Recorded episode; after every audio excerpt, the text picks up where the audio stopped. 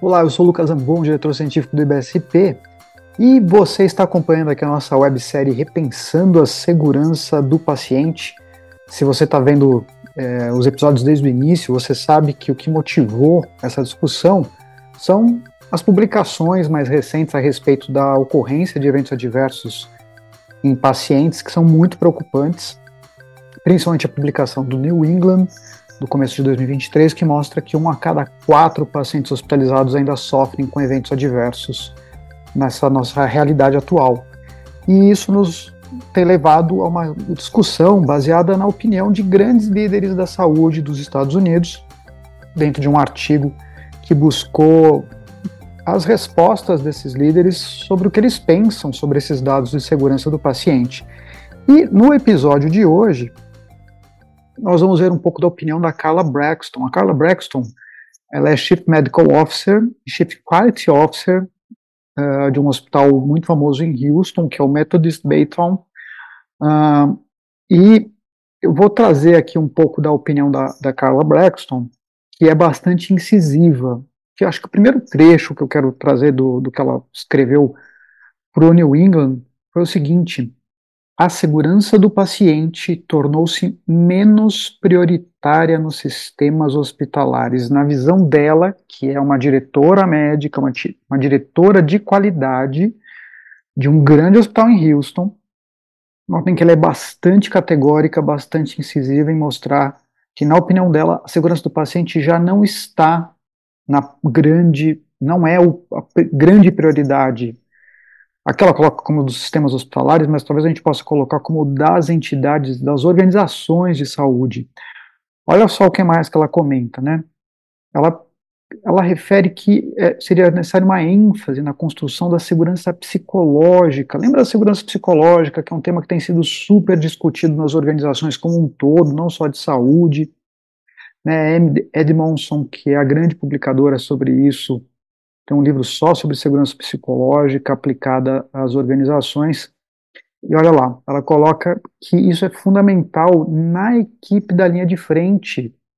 E como é que isso se dá? Pela adesão a princípios de cultura justa e aplicação de um ambiente livre de retaliação, onde evitar danos ao paciente e ações como parar a linha têm que ser esperados e recompensados. Isso aqui vai muito em linha com aquela ideia de que as pessoas precisam estar empoderadas para agir pela segurança, que elas não devem estar só sob pressão de produtividade, de execução, que elas têm que ter essa liberdade de falar assim: opa, algo está errado, vamos parar, reinicia, checa, que isso é uma coisa que é muito aculturada já dentro da aviação e de outras organizações de alta confiabilidade, mas que a gente não tem ainda. E acho que esse aqui é um ponto importante, porque como ela destaca que a segurança do paciente se tornou menos prioritária, Provavelmente é porque, na contramão disso, existe a questão da produtividade, né, da, do, do, alcance das metas financeiras, e não que as metas financeiras não sejam necessárias, longe de mim falar isso.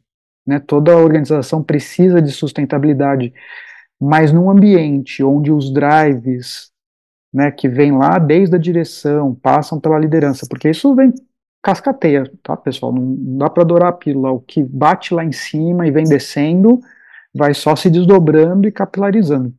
Se as pessoas estão vindo da direção de um hospital um, um, um discurso muito forte em relação à produtividade, ganho financeiro, é isso que elas vão traduzir para quem está na linha de frente. E notem que ela coloca exatamente a segurança psicológica para a equipe de linha de frente. Né? Então, segurança psicológica como um ponto importante e como a produtividade e outras questões aqui têm impactado a segurança do paciente. Olha o que mais que ela comenta. O acesso a dados precisos de segurança e desempenho, favoráveis e não favoráveis, com total transparência entre todos os hospitais do sistema, benchmarking externo seria necessário. É uma coisa, é engraçado dizer isso, mas eu, é, eu considero isso impensável na nossa realidade, porque, primeiro, porque a gente não tem, vamos ser muito claro, a gente não tem certeza absoluta e de forma incontestável de qual é a forma de coleta de dados e construção de indicadores entre organizações de saúde. Primeiro começa daí. A forma de extrair dados, coletar dados, construção de indicadores. Talvez a construção de indicadores já exista até algum benchmarking do ponto de vista de ah, numerador, denominador, principalmente para as questões de CCH que são mais normatizadas. Mas tem muitas coisas que não são. E aí, você, primeira coisa é essa, você não tem uma garantia de que os, a qualidade dos dados interinstitucionais são é, é, comparáveis. Acho que esse que é o ponto. Talvez eles não sejam comparáveis. E a segunda coisa é o quanto as organizações estão dispostas a abrir num nível de discussão. Porque algum benchmarking externo, ah, você até consegue, de alguma forma, dependendo do, de onde você está aqui no Brasil. Pensando, por exemplo, na cadeia hospitalar, a gente pode usar, por exemplo, a ANAP como um exemplo, né, a Organização Associação Nacional dos Hospitais Privados, onde você, sem um associado lá, um hospital associado, você consegue se comparar ali com quem está ali naquele meio. Ainda assim, volto a dizer, será que a gente está comparando banana com laranja? A gente não sabe. A qualidade de extração e construção desses dados não necessariamente é equiparável. Então, essa é a primeira coisa. É, a segunda coisa é como que é a maturidade dessa comparação, porque é, ela é uma comparação muito passiva, a meu ver, no sentido de você, no máximo, consegue enxergar retrospectivamente, ou seja, pelo retrovisor, o que aconteceu com aquele outro player do mercado no último ano. As coisas não são muito on time, né? a discussão não é madura no sentido de um compartilhamento ativo e, e prospectivo sobre as informações de segurança do paciente.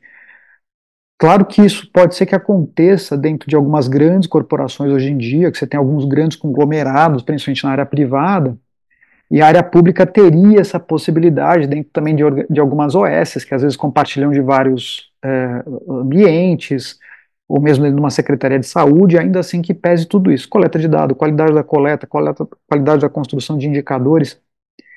E, de novo, ainda assim, você teria essa barreira entre o retrospectivo e o prospectivo, quanto é proativo isso.